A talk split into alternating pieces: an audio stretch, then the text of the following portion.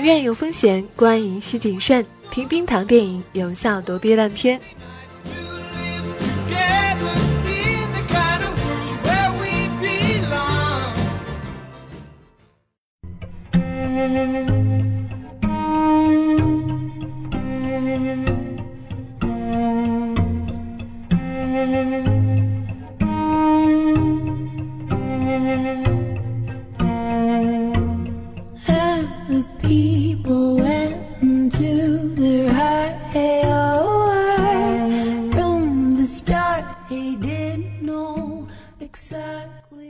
嗨，你好，这里是冰糖电影，我是冰糖。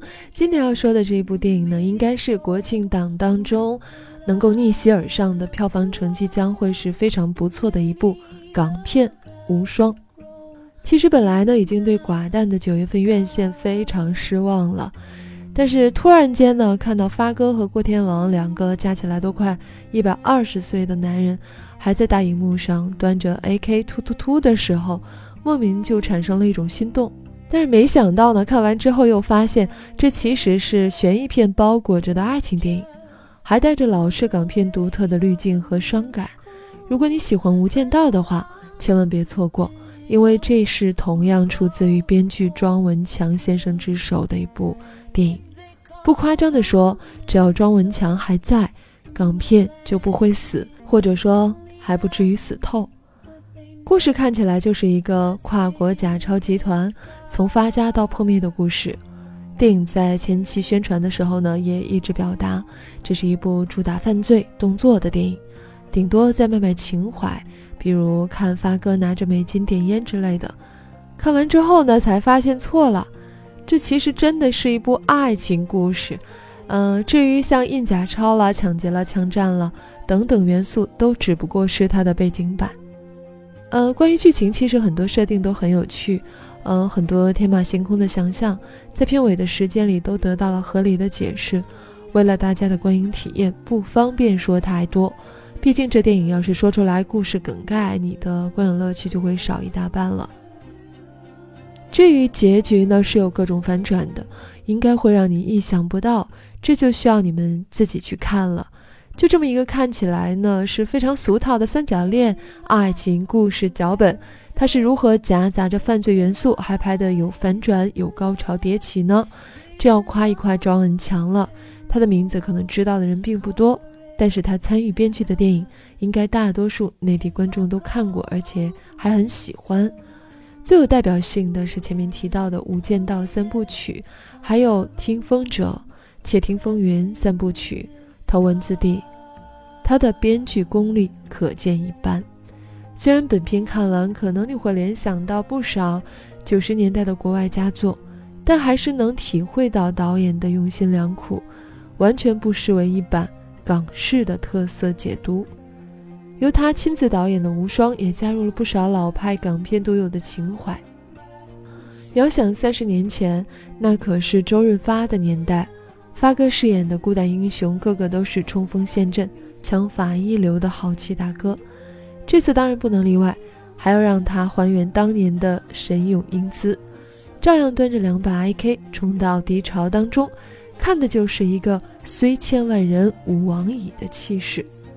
私底下，庄文强接受采访时表示，发哥为了让枪战看起来更流畅，每支枪打多少子弹他都记得。等到剩最后一发的时候，再换上新弹夹，就可以保持连续射击而不重新上膛，整个画面看上去节奏感更好。发哥在这些技巧上面真的是专业的。抛开动作戏呢，他其实也承包了这片子里几乎所有的笑点，嗯，都是拿捏的很到位的。而且预计有不少经典台词将会要成为表情包广为流传。嗯，最喜欢的那句是。我是这世上极少数不为女人活的男人，也是引得满堂的大笑。另一个男主呢，郭富城的表演也是让人惊喜的。本来对他没什么期待值，这两年的作品谈得上演技精彩的，印象中也就是一部破剧吧。嗯，因为是翻拍片，口碑一般，票房也一般。神经质倒是发挥的淋漓尽致。到了无双里。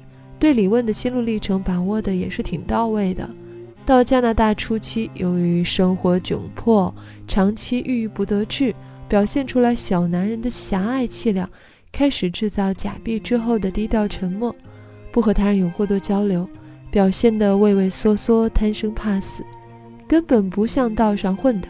最后剧情收尾时表现出来的人物性格变化，也不会让观众觉得唐突。角色经历的三个阶段都是很自然流畅的过渡。并没有刻意让人感到尴尬，这的确是近年来郭天王最出色的表演了。这次的无双让人感到港片似乎慢慢找到了自己的路，比如无双，它有树大招风的凄凉，也有无间道的情怀，还是挺不错的。非要指出点缺点来的话，就是结尾给人感觉还是快了些，漏了一点可以详细讲的细节，只不过瑕不掩瑜。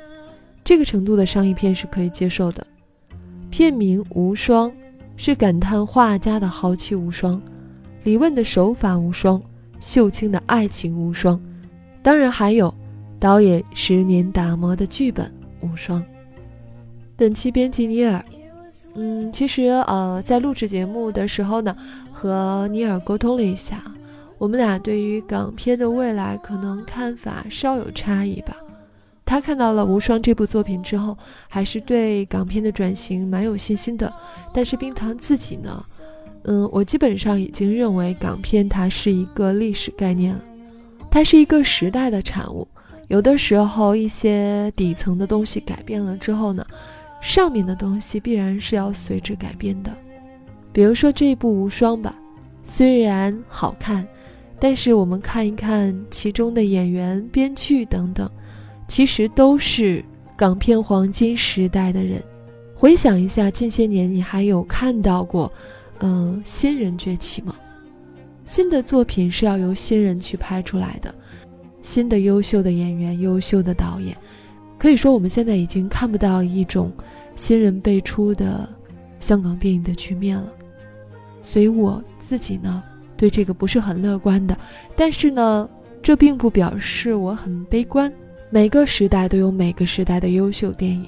作为生活在一个固定时段之内的人类呢，啊，每一代人每一代人可能都有他们特别在意的东西，呃，比如说八零后可能就会特别在意，啊，港片这个概念，因为那是他们少年青年时代曾经给过他们精神养分的一种艺术形式。但是我相信港片之后还会有其他的。比如说，像对现在的零零后，对他们来说，值得他们在三十岁、四十岁之后去怀念的艺术形式，还是会再出现的。从这一点上来说，我又是比较乐观的。比如说，嗯，以往这么多年以来一直在被诟病的国产电影，我可以看到它是在进步的。嗯，最近呢，我更喜欢看的是那些内地新人导演的新作，他们时不时都会给你一种惊喜。而这种程度的惊喜，可能在以往是不可想象的。有的可能还稚嫩，还不够成熟，但是他们已经迈开了自己的步伐。我相信这一群年轻人，他们在十年以后、二十年以后会是非常出色的，甚至包括很多人都不看的国产网剧之类的，在这当中，我也能够看到他们的进步。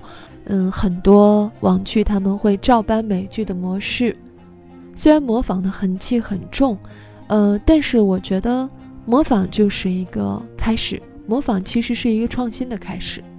嗯，你连学都学不会的话，就想自成一派、开宗立派，那是不可能的。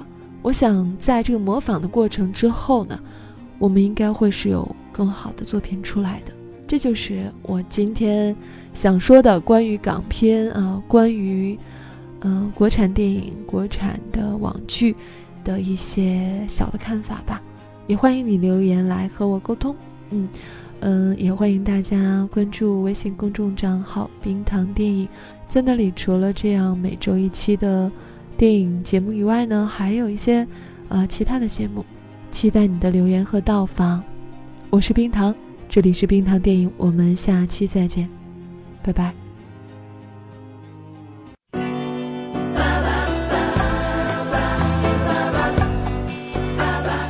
喜欢节目，记得要点赞和转发。每期 BGM 歌单和晚安语音尽在微信号“冰糖电影”。